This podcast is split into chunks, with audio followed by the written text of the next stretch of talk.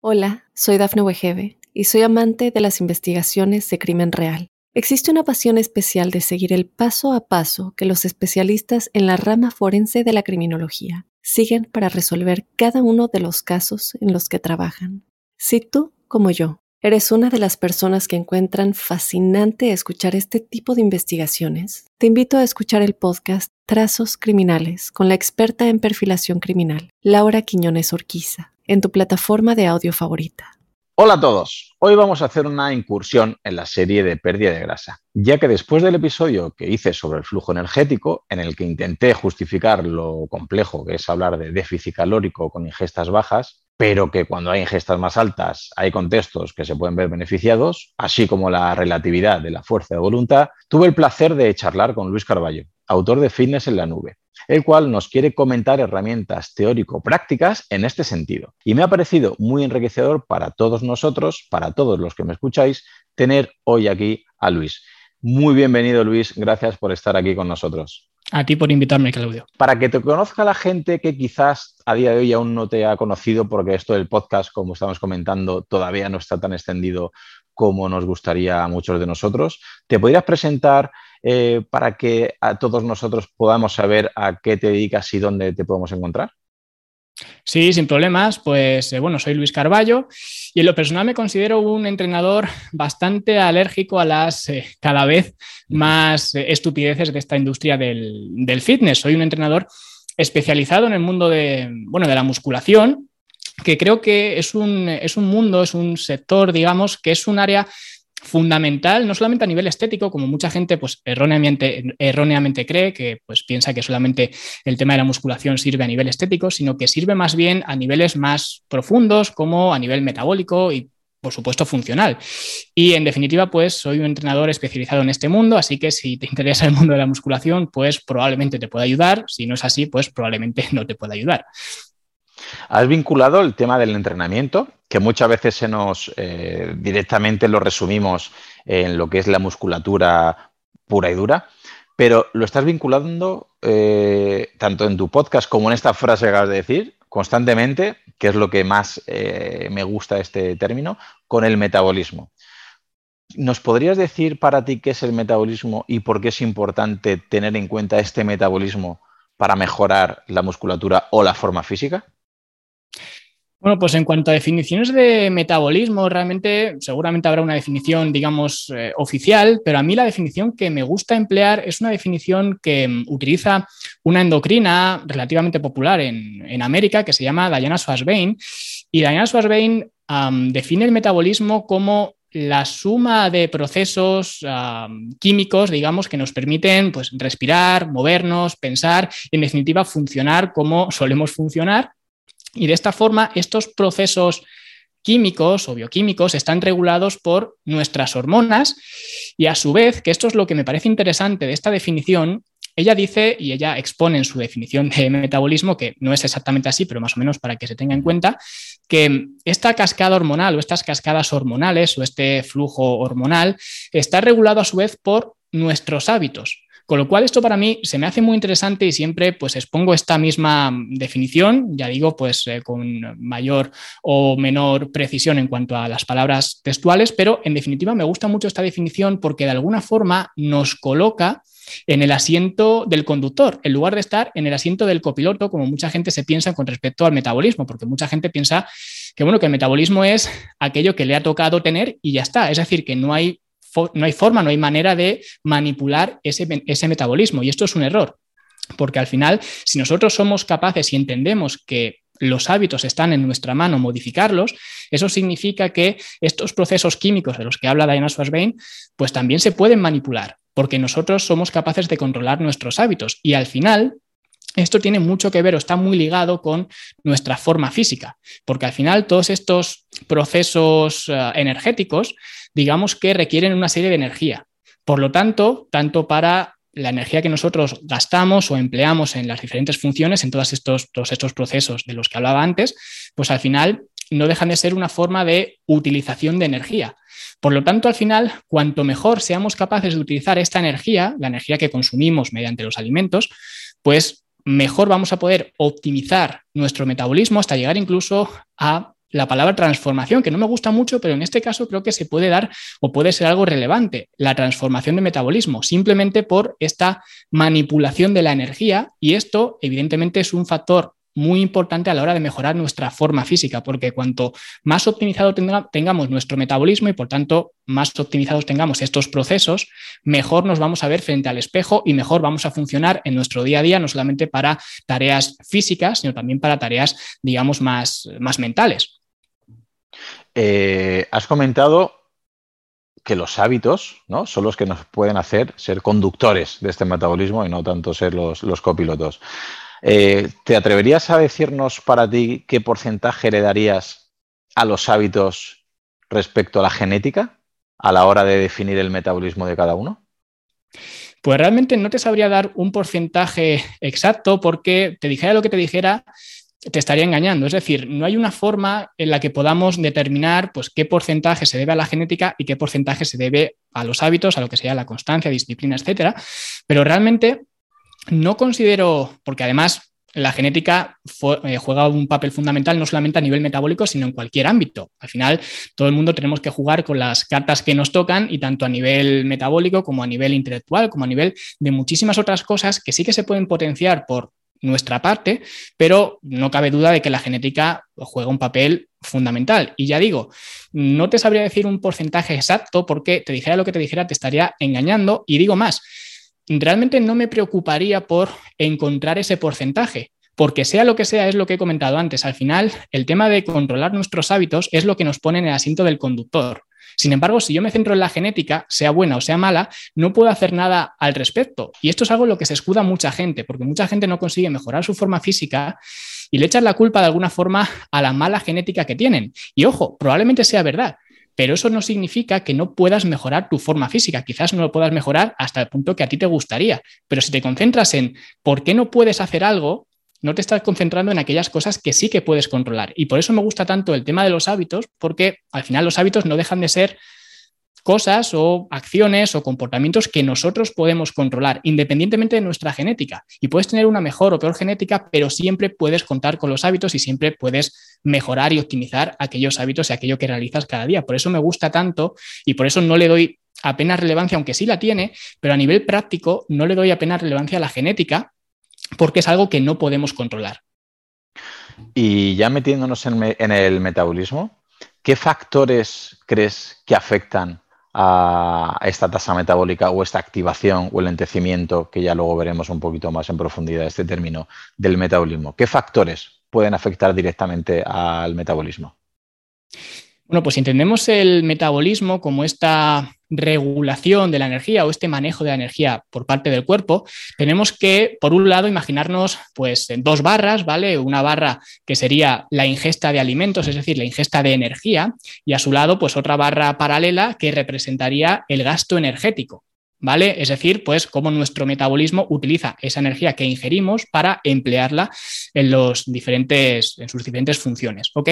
Entonces, si descomponemos esta barra del gasto energético, que es un poco la que más nos, nos podría interesar, si descomponemos esta barra del gasto energético, vamos a ver que la gran parte de esta barra, la gran superficie de esta barra, estamos hablando de hasta un 70% de esta barra, la va a componer la tasa metabólica basal. Ok, la tasa metabólica basal, pues son todos aquellos procesos energéticos que requiere el cuerpo simplemente para mantenernos vivos, es decir, pues el funcionamiento de los órganos, la circulación sanguínea, la activación, por supuesto, del, del cerebro, ¿vale? Es decir, sería como si estuviéramos en coma y todo lo que nosotros, porque una persona que está en coma necesita seguir alimentándose pues ese alimento va a ir para mantenernos vivos, simple y llanamente. Y eso sería el 70% de esa barra que denominábamos como gasto energético. Y, digo más, si nos vamos, porque ya simplemente con esto, viendo que la tasa metabólica basal ya equivale a más de la mitad de ese gasto energético, pues simplemente con esto, si yo a una persona le digo, ¿qué harías para mejorar u optimizar tu metabolismo, entendiendo que hay una cosa, sea lo que sea, aunque no sepamos lo que es la tasa metabólica basal, aunque no lo sepamos, pero hay una cosa, hay un ente que ocupa este 70% del gasto energético. Pues evidentemente esa persona centraría sus esfuerzos en optimizar este 70%. porque es lo que más retorno te va a dar. Sin embargo, como vamos a ver a continuación, esto no es lo que ocurre. De hecho, lo que ocurre es justo lo contrario. Entonces, simplemente, si ya tenemos este 70%, vamos a ver de dónde o dónde, digamos, eh, se descomponen el otro 30%, porque este sería el primer, lo que me gusta llamar a mí, el, el, primer factor o el primer pilar que afecta a nuestro metabolismo, la tasa metabólica basal. Y luego del otro 30%, que ya digo, sería la parte minoritaria, pero del otro 30% aproximado, pues tendríamos que la siguiente partida que más importancia tiene es lo que se llama el, el que es el Non-Exercise Activity Thermogenesis, ¿vale? Es básicamente toda aquella actividad que hacemos de forma diaria que no tiene que ver, digamos, o que no es explícitamente deporte. Es decir, pues, eh, por ejemplo, siempre pongo el ejemplo de el típico camarero guindilla que está siempre para arriba, para abajo, de las mesas a la barra, de la barra a las mesas, etcétera, está siempre moviéndose, pues evidentemente el gasto energético de esa persona, no porque esté haciendo deporte, sino porque su día a día se lo exige, va a ser un gasto energético mayor que, por ejemplo, una persona que está todo el día sentada en, una oficina, ¿vale? Pues esto es lo que sería el NIT. Incluso el NIT o dentro del NIT entrarían los movimientos hasta incluso involuntarios que hace el cuerpo. Yo, por ejemplo, ahora estoy hablando contigo y tengo pues una serie de, gestos con las manos, estoy gesticulando y demás, pues todo esto entraría dentro del NIT. Incluso cosas tan simples como los, los pestañeos, pues también serían uh, parte del NIT. Entonces, vemos que el 15% lo, lo compondría esta, esta, partida energética y ya tendríamos un total de un 85% de este gasto energético. Es decir, simplemente centrándonos en estas dos partidas ya tendríamos pues prácticamente la totalidad del gasto energético cubierto. Pero es más, este sería el segundo pilar del metabolismo. El tercer pilar, que equivaldría más o menos a un 10%, es lo que se conoce como el TEF. El TEF es el efecto térmico de los, de los alimentos, que básicamente es la energía que nuestro cuerpo utiliza para digerir, procesar y almacenar o utilizar ese, alimento que está consumiendo. A mí me gusta verlo como si fuera digamos, la comisión de los alimentos, porque es igual que si tú, por ejemplo, vas a ingresar un cheque en tu banco, y tú sabes que tu banco tiene una comisión del 10%, si tú vas a ingresar un cheque de 100 euros, tú ya sabes que en tu cuenta solamente va a aparecer 90 euros porque 10 euros se los queda el banco. Pues esto es un poco igual, ¿vale? Y esto equivaldría al 10%. Y ya por último, tendríamos una partida minúscula que sería el, EAT, ¿vale? Que es básicamente, lo digo en inglés las siglas, pero bueno, básicamente sería la actividad física, ¿vale? Lo que hacemos que es explícitamente deporte, lo que sería salir a correr, salir con la bici, salir a echar una pachanga de fútbol, hacer crossfit, hacer todo este tipo de, todo este tipo de cosas. Y vemos que es solamente un 5%.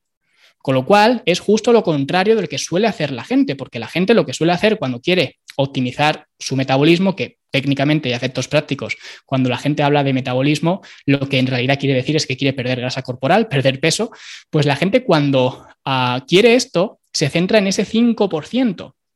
Por eso en realidad me parece muy ridículo concentrarnos, aunque sí que sea un, un pilar de nuestro metabolismo, un factor que afecta a, a, nuestro metabolismo, es un pilar que afecta o que tiene un impacto de un mísero 5%. Por eso muchas veces la gente fracasa a la hora de perder grasa corporal, porque se centra únicamente en este diminuto factor o pilar, o como lo queramos llamar, que es la, actividad física, y esto no suele traer uh, retornos. Pero una pregunta, Luis, este, esa actividad física, claro, mucha gente que ahora mismo está diciendo, oh, vale, me está diciendo que no entrene, no tengo que entrenar, Luis, porque solamente me va a corresponder un 5% del gasto total.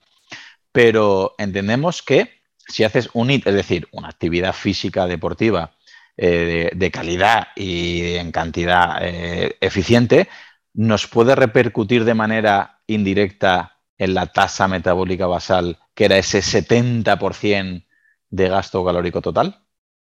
Exacto. Eso es algo que me gusta matizar mucho y cuando hablo de estas partidas, mucha gente me comenta lo, mismo que tú, ¿no? Entonces, bueno, ¿para qué voy a entrenar si solamente pues, equivaldría a un 5% de gasto energético? Y es verdad, pero es verdad a medias. Es decir, es verdad porque miramos desde un prisma, bajo mi punto de vista, equivocado. ¿Por qué? Porque esa actividad que me comentabas tú, que va a ayudar y que efectivamente es, es verdad, que va a ayudar a mejorar nuestra tasa metabólica basal, esa actividad la estamos viendo como un gasto energético. Sin embargo, no creo, al menos es mi opinión, no creo que deberíamos mirar este tipo de actividades como un gasto energético. Es decir, yo siempre digo que al gimnasio se va a construir, no a destruir. Y es un poco lo que comentabas tú. Al final, ese tipo de entrenamientos nos va a ayudar a construir un metabolismo más activo, una mayor tasa metabólica basal, etcétera. Y sí que es verdad que esa actividad, esa disciplina nos va a ayudar a quemar calorías, ¿vale? Pero eso va por otro lado, es decir, no me tengo que centrar en eso. Cuando yo hablo de que es un mísero 5%, lo digo porque lo que hace la gente es centrarse justamente en lo contrario, en destruir. Y de hecho, si vas a cualquier gimnasio, te vas a encontrar con que, no sé si el 80 o el 90%, también me estoy inventando, por supuesto, estos porcentajes, pero la gran mayoría de la gente lo que busca es perder grasa corporal y se apuntan al gimnasio porque quieren perder grasa corporal, con lo cual van al gimnasio con la mentalidad de destruir. Quiero quitarme esto que me sobra de aquí, quiero quitarme esto que me sobra de aquí detrás de los brazos, quiero perder esto, quiero perder michelines y en realidad ese es el enfoque equivocado, porque como bien dices, al final la tasa metabólica basal está principalmente, y vemos que es, equivale a un 70%, o sea, la parte mayoritaria de ese gasto energético, pues la tasa metabólica basal está mayoritariamente influida o influenciada por lo que sería la masa magra, ¿vale? Entonces, claro, si nosotros somos conscientes de esto, eh, de esto y queremos optimizar esta tasa metabólica basal, deberíamos potenciar esa masa magra, porque a más masa magra, mi tasa metabólica basal va a ser mayor y por tanto ese 70% va a suponer un mayor gasto energético. Entonces, claro, la forma más directa de mejorar nuestra masa magra es a través del entrenamiento de musculación.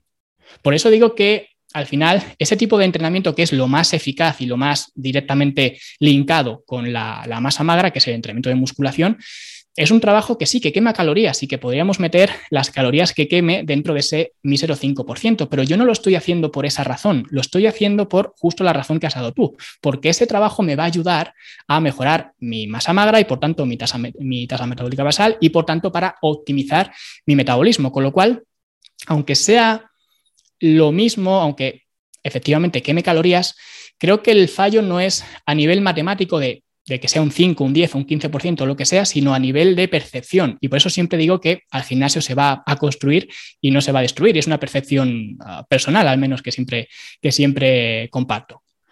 Sí, ah, bueno, me gusta mucho lo que comentas porque obviamente habría que matizar, ¿no? Hay luego la genética juega un, factor clave también y luego hay tipos de preferencias, de adherencia, de metabolismos, pero yo siempre pongo el mismo ejemplo que precisamente es el que has dado tú con la inversión, que es que un buen entrenamiento no, no es realmente lo de menos, y, a veces suena un poquito llamativo, es lo que has gastado en ese entrenamiento en sí mismo, porque es, no deja de ser anecdótico, es decir, las calorías de un entrenamiento, a no ser que hagas, te refieres a un Ironman o a una ultra trail que nadie hace eso a diario, porque es imposible, pero las calorías que tú puedes gastar, la energía que tú puedes disipar en un entrenamiento, son muy pocas realmente. Y un entrenamiento duro, si encima el entrenamiento es caminar, pasear o subirte a la, como mucha gente en el gimnasio, al tapiz rodante, a la cinta o a la bici de spinning mirando Instagram, dices, realmente el impacto metabólico que estás teniendo es ínfimo y llevan un acuario y un plátano y dices, tú hoy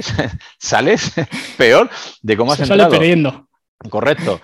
Eh, y lo que le digo al final que es una inversión que si tú vas a hacer un, buen entrenamiento de CrossFit, vas a hacer un gran entrenamiento de musculación o el que está en una pista de atletismo haciendo series muy intensas, no el que está trotando, el que está haciendo un entrenamiento de, calidad, eh, lo más eh, beneficioso es cuando se va a su casa porque ese consumo de oxígeno post ejercicio y todo lo que hay a nivel hormonal y metabólico le va a suponer a partir de hoy, durante muchos días, y si sigue haciéndolo exponencial, que su tasa metabólica basal tenga, por ejemplo, que construir musculatura, que mantener esa musculatura. Por eso mucha gente tiene el miedo de decir, ostras, que ¿cómo voy a hacer pesas si quiero adelgazar? Yo voy a correr, voy a hacer caminatas, voy a ir a nadar muy suave.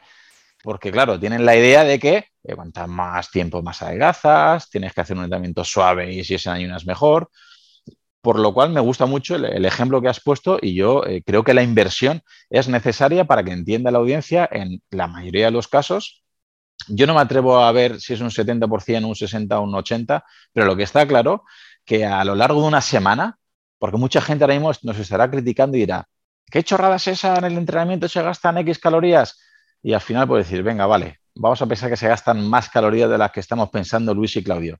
Pero al final, a lo largo de una semana, de las 24 horas que tiene cada día, ¿cuántas horas puedes estar entrenando? ¿Y cuántas horas te va a influir la tasa metabólica basal? Porque en esa hora de entrenamiento está claro que el entrenamiento gasta un poquito más de carga calórica, pero el resto del día, y más como tengas una vida sedentaria como tiene mucha gente, no por nada, sino por trabajo, por, por cuestiones familiares, por cuestiones culturales, culturales con lo cual eh, creo que esta tasa metabólica basal es fundamental, pero por favor, que nadie se quede con la idea mal eh, adquirida en esta conversación, que dice, ah, no voy a entrenar porque ha dicho Luis y Claudio que el entrenamiento tiene menos carga, menos déficit calórico del que pensamos. No, no, precisamente creo que estamos proponiendo lo contrario, que entrenes, pero que entrenes con un sentido, no para gastar calorías hoy, sino para que tu cuerpo a nivel hormonal, fisiológico, metabólico, cada vez tengas un, gasto, una tasa metabólica basal más alta y que eso sea lo que más calorías esté, vamos a decir, gastando o consumiendo para mantenerte vivo.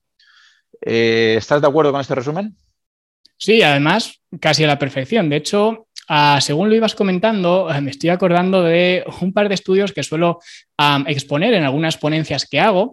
Y uno de esos estudios era hablando justamente de lo que comentabas tú, de que la gente no malinterprete pues, estas, estas palabras, esta conversación con el tema de hacer cardio o hacer otro tipo de actividad, digamos, más intensa. Y me acuerdo de este estudio porque en este estudio se hicieron tres grupos comparativos para ver qué era lo que mejor digamos, resultado metabólico, pues eh, obtenía. Y uno de estos grupos era hacer simplemente cardio, no recuerdo exactamente, porque ya digo, te hablo de cabeza, no recuerdo exactamente las proporciones de cardio y demás, pero bueno, un grupo era simplemente hacer trabajo cardiovascular, otro grupo era hacer entrenamiento de pesas, es decir, dedicarle el mismo, la misma unidad de tiempo al trabajo de pesas, y otro grupo era hacer trabajo de pesas y trabajo aeróbico, es decir, la combinación de los dos. Y así a priori, sin, mirar nada más, podríamos pensar que, claro, el que tuvo un trabajo más completo fue el que combinó las dos cosas, el trabajo de pesas y el trabajo aeróbico. Entonces, en teoría, el que más grasa a largo plazo conseguiría perder sería el que hizo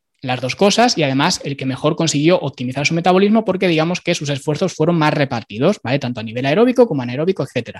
Sin embargo, se vio una cosa curiosa y es que dedicando la misma unidad de tiempo a diferentes cuestiones, ya sea de cardio o de trabajo de pesas, se vio como el grupo que hizo solamente pesas consiguió a la larga perder más grasa corporal que los otros dos grupos.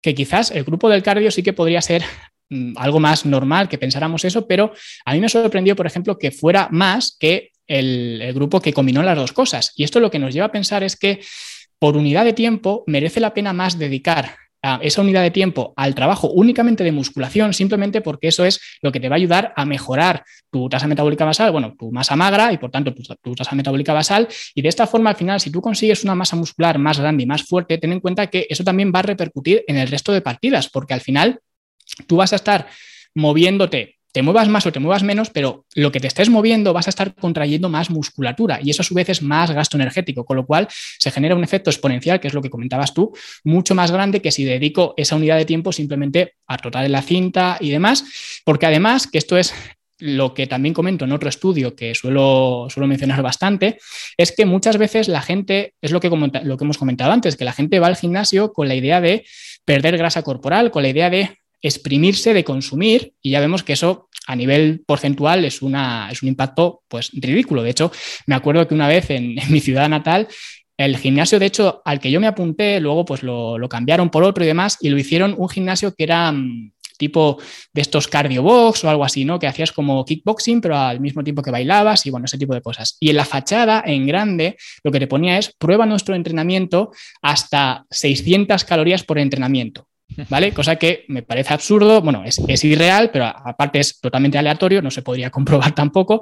Entonces, para mí es publicidad engañosa en cualquier caso, pero eso es un cartel de reclamo porque la gente al final lo que busca es justamente eso. Y ya digo, el estudio este que te quería comentar era un estudio que se hizo que me resultó bastante curioso porque creo que se hizo en una clase de body pump, ¿vale? Que a la gente, a los alumnos del body pump, cuando terminaron, la clase les preguntaron cuántas calorías creían ellos que habían gastado en esa clase de body pump. Y a nivel de media, el gasto energético que ellos consideraron que habían, que habían tenido en esa clase era un 75% mayor de lo que en realidad había sido. Con lo cual, al final, lo que venía a decir el estudio era que esas calorías que la gente o esa energía que la gente se pensaba que había gastado en, ese, en esa actividad no era más que esfuerzo percibido. Es decir, tú te esfuerzas tanto, te dejan eh, que sales pues arrastrándote por el suelo, que por eso también las clases colectivas tienen tanto, a tanto filón, ¿no? Porque la gente acaba y parece que realmente has hecho algo. Y eso es lo que la gente quiere sentir, quiere sentir que ha hecho algo. Pero luego si analizamos esto vemos que a nivel energético ha gastado mucho menos de lo que en realidad pensabas. Y esto puede tener o puede ser una espada de doble filo si tú piensas que has hecho mucho esfuerzo, has hecho mucho trabajo y que por tanto esto te da licencia, entre comillas, a comer más. Porque dices, bueno, como esto ya lo he quemado en el gimnasio, pues me puedo comer este donus, me puedo comer este o lo que sea. ¿no? Entonces al final se convierte en una espada de doble filo que por el motivo que tú has ido a entrenar, que ya digo, para mí es un motivo equivocado porque no deberías ir pensando en las calorías que vas a gastar, pero incluso aún pensando en eso, pues esa, ese esfuerzo percibido te ha, traicionado. Muy bien, pues yo creo que el tema, la, barra energética del gasto, creo que ya la hemos tocado bastante bien, dando mucho hincapié en esta tasa metabólica basal, que repetimos que probablemente sea la que más influya, pero que a la vez está influenciada porque hagas un entrenamiento de calidad óptimo. Si haces cardio, mete mucha intensidad y si es posible, por favor, mete fuerza. Incluso esto suena paradójico porque hay gente que todavía no se lo cree y te lo dice un triatleta, que hay mucha gente que me critica, no, es que tú seguro que eres del mundo de la musculación culturista, digo, pues yo hago triatlón. y yo personalmente lo veo en mis carnes y en la gente que asesoro, que la gente que más intensidad mete y la gente que más fuerza es capaz de entrenar, tiene luego cuerpos más estéticos y tienes menos grasa corporal que aquel triatleta o aquel fondista que solamente, como pasa con los corredores populares, seguramente que los oyentes tienen familiares, amigos eh, que son maratonianos o hacen medio maratón o hacen ultrafondo y casualmente la gente que no hace fuerza se quita la camiseta y no ves un cuerpo, obviamente no, no suelen presentar obesidad, por así decirlo, ¿no? Pero no es un cuerpo, por ejemplo, con un abdomen marcado, no es un cuerpo muy estético, falta masa muscular y mucha gente dice, Claudio, ¿cómo puedo hacer? Porque no se me marca el abdomen, tengo un poquito de barriga y hago 100 kilómetros semanales. ¿Cuánto tengo que correr? Digo, no, no te das cuenta que no tienes que correr más, tienes que ir por otro lado, hay que buscar otra estrategia. Fuerza, no, no me gusta, me lesiono, me pongo grande. Dice, no, por ahí no, no van los tiros. También muy importante lo que has comentado del NIT, que también daría para, otro podcast, porque es muy importante que mucha gente, como yo le llamo, bueno, yo le llamo eh, los deportistas sedentarios, que hay gente que está todo el día completamente parado, va al gimnasio en coche, se sienta en una máquina, hace cool de bíceps mirando Instagram y vuelve y dices, bueno, estás entrenando, pero no estás entrenando y el NIT está fallando mucho, con lo cual el NIT yo también lo veo muy importante. La termogénesis, como has comentado, y, este, y esa actividad física. Vámonos ahora, Luis, a la otra parte de la balanza. Vámonos a la ingesta. ¿Crees que las dietas funcionan o que tienen fecha caducidad? Que depende en cada caso. ¿Qué nos puedes decir de la otra parte, de la ingesta calórica?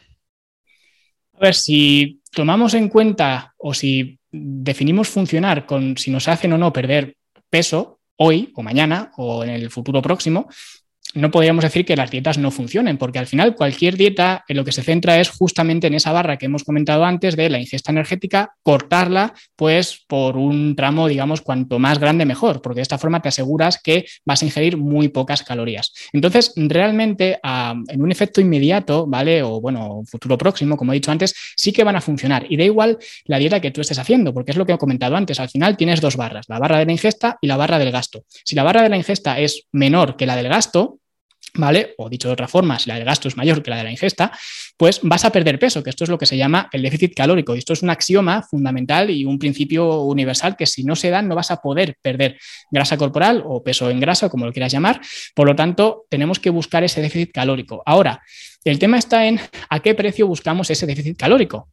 Porque es lo que hemos comentado, sí, tú puedes cortar, y es lo que hacen las dietas, o casi todas las dietas, te cortan pues eh, esa barra de la ingesta calórica, te la cortan digamos por la mitad. Entonces es evidente que sí que vas a perder peso, sí que vas a perder grasa, pero la pregunta está por cuánto tiempo. Porque claro, esto es lo que yo llamo la luna de miel de las dietas y todas tienen esa luna de miel.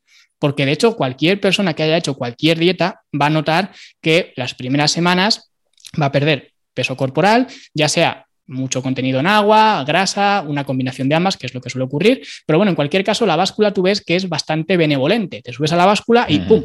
Un kilo menos o dos kilos menos. Y tú estás muy contento, muy contenta porque eso funciona. Entonces, con el paso del tiempo, pues lo que vas a notar primero es que vas a tener un hambre voraz, con lo cual va a llegar a ser insostenible, pero aún así tú lo empujas un poquito más porque como ves que va funcionando, pues no te importa. Porque dices, bueno, estoy pasándolo mal, estoy pasando mucha hambre, pero a quién le importa, esto está funcionando, la báscula va para abajo. Sin embargo, lo que no nos damos cuenta es que hay un proceso que se llama la adaptación metabólica y es básicamente que, digamos, siempre me gusta poner el ejemplo porque es igual que lo que ocurre con nuestros, nuestros salarios, nuestros ingresos. Al final, si una persona le aumentan el sueldo y tiene más ingresos, lo que va a hacer va a ser gastar más. Despilfarrar más, lo que tú quieras llamar, pero va a gastar más. Y de la misma forma al revés. Si te restringen el sueldo, si ahora ganas menos dinero, pues te vas a tener que apretar el cinturón para gastar menos. O sea que al final nuestro nivel de ingreso va un poco ligado al nivel de gasto. Si ganas más, gastas más. Si ganas menos, gastas menos. Pues con el metabolismo ocurre lo mismo.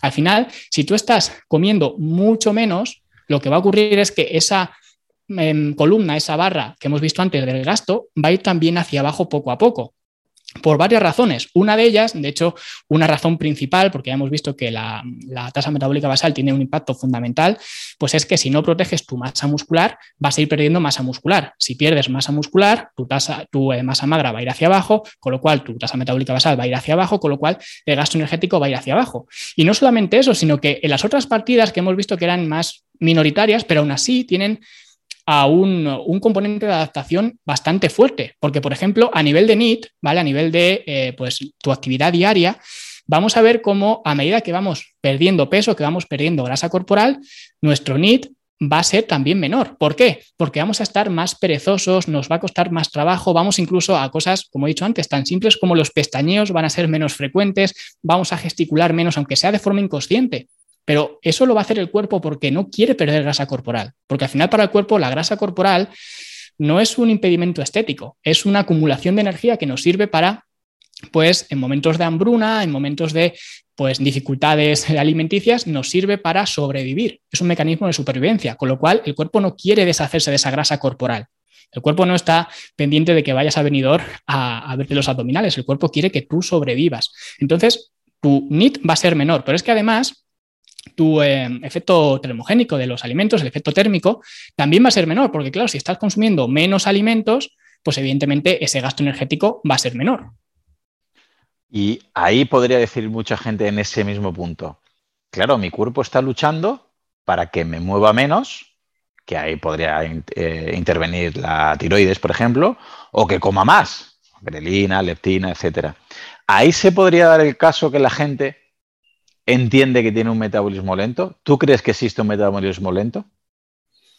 A ver, técnicamente sí que podríamos hablar de metabolismos lentos o metabolismos rápidos, pero siempre en un contexto de comparación. Es decir, tú cuando usas la palabra lento rápido, tú no puedes usar la palabra lento rápido si no lo comparas con otra cosa. Es decir, una bicicleta es rápida o es lenta.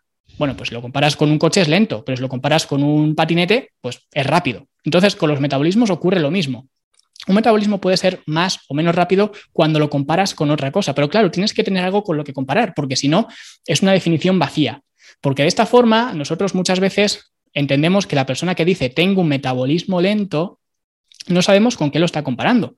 ¿Lento comparado con qué? Lento comparado con tu vecina, con tu madre, con tu hijo, comparado contigo mismo o contigo misma hace 10 años, de 10 años atrás o ahora. Es decir, tienes que tener algo con lo que comparar.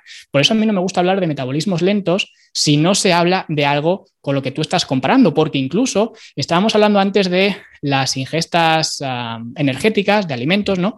Y vemos que tú, por ejemplo, para determinar al menos un punto de partida de cuántas calorías consumir, tú puedes ir a Google y escribir cuántas calorías consumir o calculadora de calorías o lo que sea. Y te van a salir un montón de calculadoras que todas de ellas, por cierto, tienen un margen de error enorme. de hecho, la fórmula de Harris Benedict me parece que es una de las más utilizadas. Tiene un margen de error de hasta a más o menos 700 y pico calorías. Sí, sí, una, barbaridad.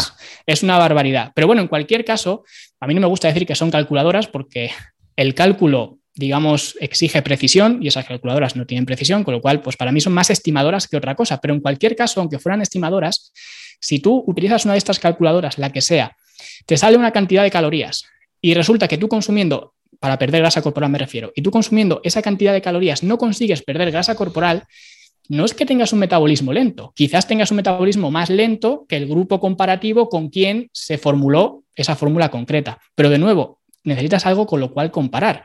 Y por eso, si una persona asume, por eso volvemos, digamos, a lo, primero que he comentado de la definición de Diana Schwarzbein, que al final son nuestros hábitos los que controlan nuestras hormonas y nuestras hormonas el metabolismo. Y esto de nuevo nos pone en el asiento del conductor.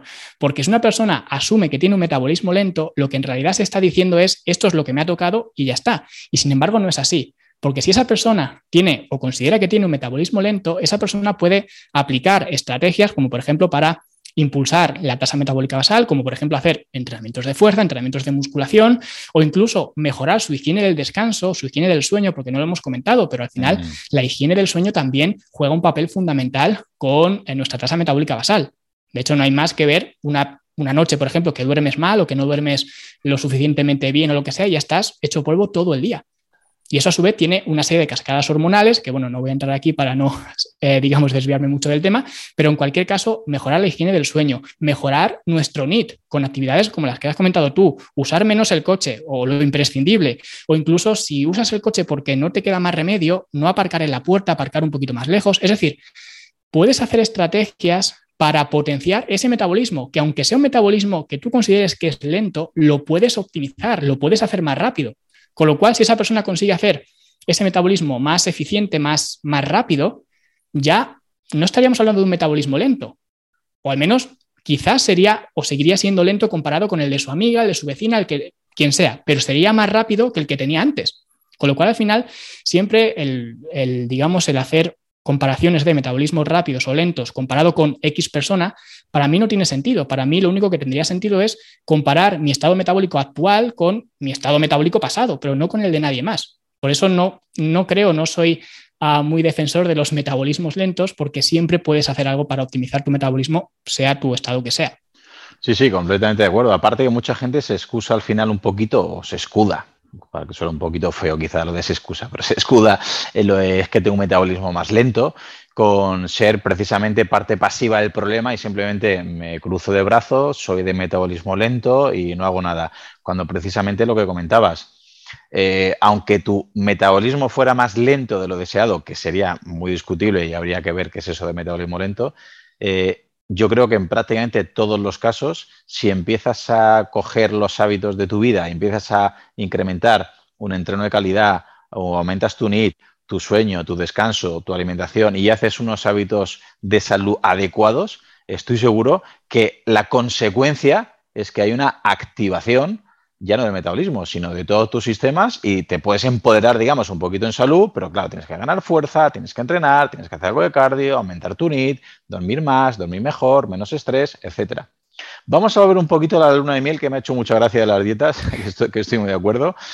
Em, y mucha gente comenta que esa luna de miel le dura mucho, pensando que lo está haciendo bien, incluso con dietas de batidos, estas mágicas y demás, ¿no? Me ha funcionado, a mí me ha funcionado porque he perdido 10 kilos, 15 kilos, 20 kilos, pero luego dicen, no sé qué me pasó, que recuperé el peso que perdí e incluso he cogido un poquito más, lo que le suelen llamar el temido efecto rebote. Eh, ¿Se podría evitar este efecto rebote si hacemos las cosas bien o siempre va a venir un efecto rebote cuando hay una pérdida de grasa? A ver, el efecto rebote es esa temida situación donde pues, tú te matas de hambre durante un tiempo y cuando ya decides tirar la toalla, o bien porque no puedes o estás ya cansado, estás harto, harta de ese tipo de alimentación que estás siguiendo, o bien porque, digamos, no puedes continuar porque no te, digamos, el hambre y tu estado físico, estás más cansado, estás incluso más malhumorado, porque además el hambre pues juega un papel, digamos, mental muy importante. Cuando ya ves que no puedes continuar más, o incluso en el mejor de los casos, si tú querías perder 10 kilos y consigues perder los 10 kilos, vamos a ponerlos en el mejor de los escenarios, que cumples, digamos, tu objetivo de perder grasa corporal.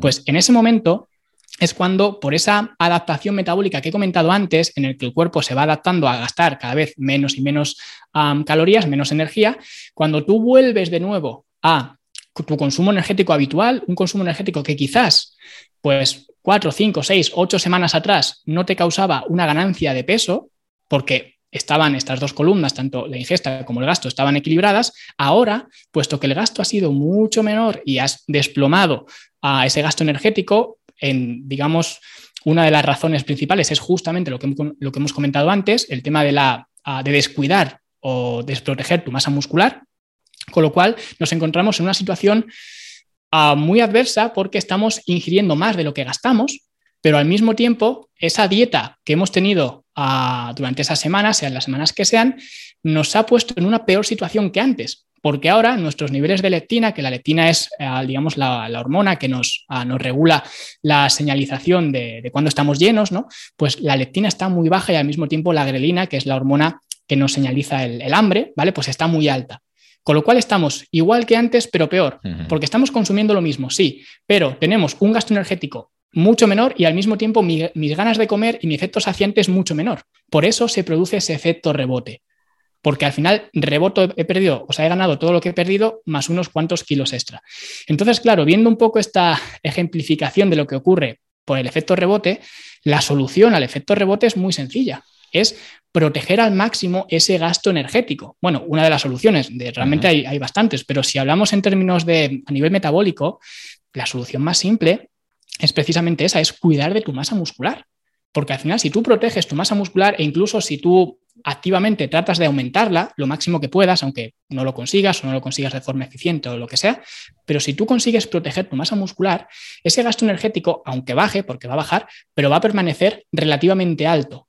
Con lo cual, una vez que tú terminas la dieta, porque ya digo, porque para empezar no deberías hacer una dieta que fuera tan extrema que no te permitiera continuar, ¿vale?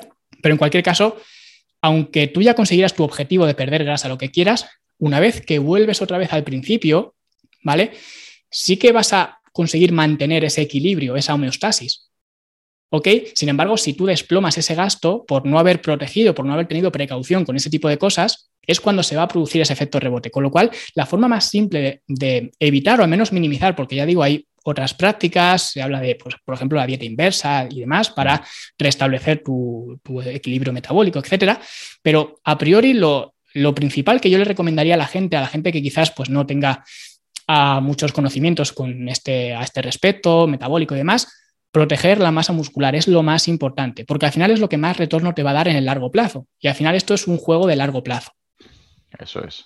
Efectivamente. Una de las teorías que más me, cierra a mí, me cuadra a mí, es la del proteinostato, que comenta que, claro, que si tú en una pérdida de peso pierdes, por decir un número, 5 kilos de músculo, quizás llega un momento que tu cuerpo quiera recuperar esos 5 kilos de músculo. ¿Qué sucede? Que si empiezas a comer hasta recuperar esos 5 kilos de músculo, quizás primero, si no entrenas bien, no llegas a cubrir esos 5 kilos de músculo que te has quitado. Y segundo, quizás hasta llegar a recuperar esos 5 kilos de músculo, también acarrean que cojas otros 5 o 6 kilos de grasa. Por eso mucha gente dice, perdí 6, ya, pero es que de los 6 que perdiste, perdiste 5 de músculo y uno de grasa. O sea, tu, tu pérdida fue nefasta. Hasta que ya no podías más, empieza tu cuerpo, como muy bien has dicho, una bajada de la actividad tiroidea, no te entran ganas de moverte, tu NIT por los suelos, no entrenas, la grelina por las nubes, te apetece comer mal, impulsividad, resistencia a la leptina, no te sacias con un plato, te comes dos o tres. ¿Qué sucede? Que hasta que vuelvas a conseguir esos 5 kilos de músculo, pues coges otros 5, otros 6, otros 8, otros 10 de grasa. Y es cuando dicen el mal llamado efecto rebote, es que a mí las dietas no me funcionan. Que bueno, es que habría que ver a qué le llamas tu dieta y qué, ha pasado en tu, en tu metabolismo. Eh, para concluir y que quede un poquito claro a la gente, porque si no muchos oyentes estarán ahora, vale, me ha dicho que el entrenamiento no influye casi nada, ese 5%, y que las dietas no funcionan, vale, apago, me voy y lo dejo todo en manos de... Em, ¿Podrías decirnos cómo eh, se puede mejorar la alimentación siguiendo una pequeña regla que tienes, que la llamas las reglas de las tres S? Sí, bueno, la regla de las tres S es un término que acuñé yo después de ver pues, muchos clientes, mucha gente que tiene unas dietas completamente absurdas, por decirlo suavemente, y en realidad la regla de las tres S no es más que una regla que, valga la redundancia, podría ser del sentido común, que también empieza por S. Pero en cualquier caso, es una combinación de, tres factores que son muy simples y, digamos, muy fáciles de entender y ya digo, prácticamente son de sentido común. Y es que al final, si tú quieres analizar tu dieta, que para eso es para lo que cree, digamos, si se puede llamar así, esta regla de las tres S, es que al definir o al analizar tu dieta, tu dieta debe ser la primera S, que es una S de simple. Es decir, tu dieta tiene que ser simple. ¿Qué significa esto? Pues que reglas de estas que hay ahora, porque además antes las cosas eran mucho más simples que ahora. Y ahora las cosas cada vez son más complicadas. Entonces ahora cada vez hay más reglas, pero reglas totalmente absurdas, arbitrarias, que si no mezclar esto con esto, que si no comer esto después de esta hora, que si tienes que hacer esto justo antes de entrenar o justo después. Y al final, cuanto más complicado hagas este proceso de llevar una alimentación equilibrada, más difícil va a ser que consigas sostener esto en el largo plazo. Y por cierto, la segunda S de la regla de las tres S es la S de sostenible, porque al final, y esto se puede ver muy fácilmente, yo de hecho a muchos clientes les hago esta misma pregunta. Tú estás haciendo esta dieta, la dieta que sea, vale, muy bien. ¿Te ves haciendo esta misma dieta dentro de un año? O dentro de dos, pero bueno, con un año ya me vale para que la persona diga, no, dentro de un año no voy a seguir ni de coña haciendo esta dieta. Es absurdo, no, no puedo seguir haciendo esta dieta dentro de un año. Pues entonces, si no vas a estar el año que viene o de aquí a dentro de un año siguiendo esta dieta, significa que esa dieta no es sostenible. Y si hay algo que no se puede sostener en el tiempo es por definición insostenible, con lo cual estás haciendo una dieta insostenible y por tanto deberías revisarla porque no es una, una alimentación que puedas llevar a cabo. Y ya la tercera S es la S de sabrosa. ¿Por qué digo esto? Porque también entra, mm, está muy relacionado, digamos, con la sostenibilidad. Porque si tú llevas una dieta que odias, no la vas a poder sostener en el tiempo. Y al final, cada vez que te sientas a la mesa, tienes que disfrutar de los alimentos que vas a consumir, porque si no es así, es lo que digo, entra en conflicto con la S de sostenible. Y por eso digo que los tres eh, términos, la, la S de simple, de sostenible y de sabrosa, digamos que son parte de una, digamos, de un todo, porque no vale con cumplir una o cumplir dos, sino que tienes que cumplir las tres que es, lo, que es lo importante de esto. Por eso es la regla de las tres S, porque no te vale cumplir una o cumplir dos, tienes que cumplir las tres, que sea tu dieta simple, que sea sostenible y que sea sabrosa. Y por eso es la regla de las, de las tres S. Pues me parecen recomendaciones muy buenas. Yo repito, le añadiría la cuarta que has dicho tú, la de sentido común, que al final está incluida en estas tres y eh, completamente de acuerdo. Sobre todo, bueno, las tres son igual de importantes, pero eso de sostenible y de adherencia es muy llamativo cuando hay gente que, tanto digo la dieta como el estilo de vida, como el entrenamiento, te ves dentro de, yo a veces soy más exagerado, de 10 años, no, no, imposible, de 5, digo, entonces, si ya le ves fecha caducidad, eh, córtalo ya, Córtalo ya porque, porque si dentro de cinco, ni de uno, digo, entonces ya, si me dices que ni de un año te ves capaz de hacer esta dieta, este entreno, este estilo de vida, o estar con esta pareja, o lo que sea, digo, cuanto antes cortes esto, mejor te irá y piensa en tu yo futuro y tiene que ser algo que estés dispuesto a mantener, si no toda la vida, prácticamente toda la vida.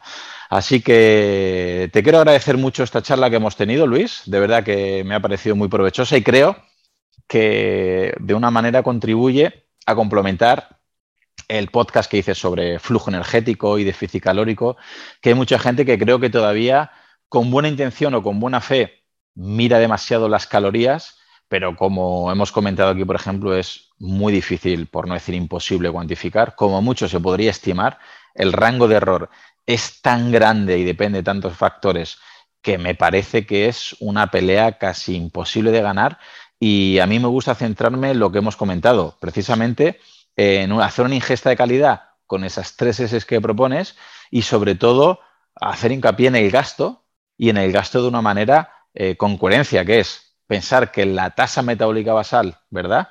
Es clave en este proceso y para tener una buena tasa metabólica basal necesitas unas mitocondrias que funcionen bien y para ello necesitas un entrenamiento de calidad, de cantidad y volvemos a las tres S, sobre todo la segunda, sostenible, porque no me vale que hagas CrossFit una semana 10 veces, hagas doble sesión, quieras ser campeón del mundo y al mes lo dejes porque era insostenible.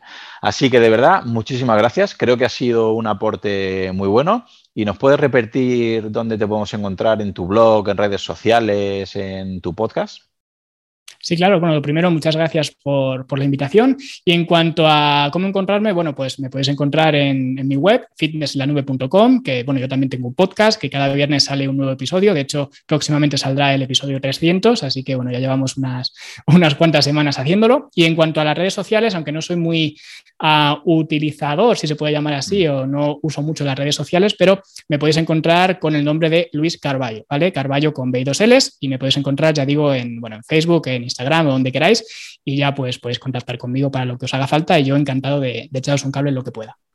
Perfecto, pues ha sido un placer y estamos en contacto, Luis. Igualmente.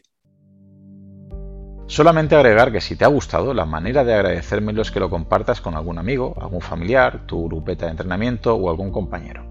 Si ves interesante el contenido y quieres escuchar los próximos episodios, suscríbete en tu reproductor de podcast habitual. También recordarte que me puedes encontrar en Instagram, Facebook y sobre todo YouTube, Twitter o en mi blog Profe Claudio Nieto, donde intento compartir información que creo interesante aclarar y divulgar. Y un último favor, déjame una reseña en la plataforma que utilices. Me ayudarás a darme a conocer y que pueda llegar el mensaje a mucha más gente.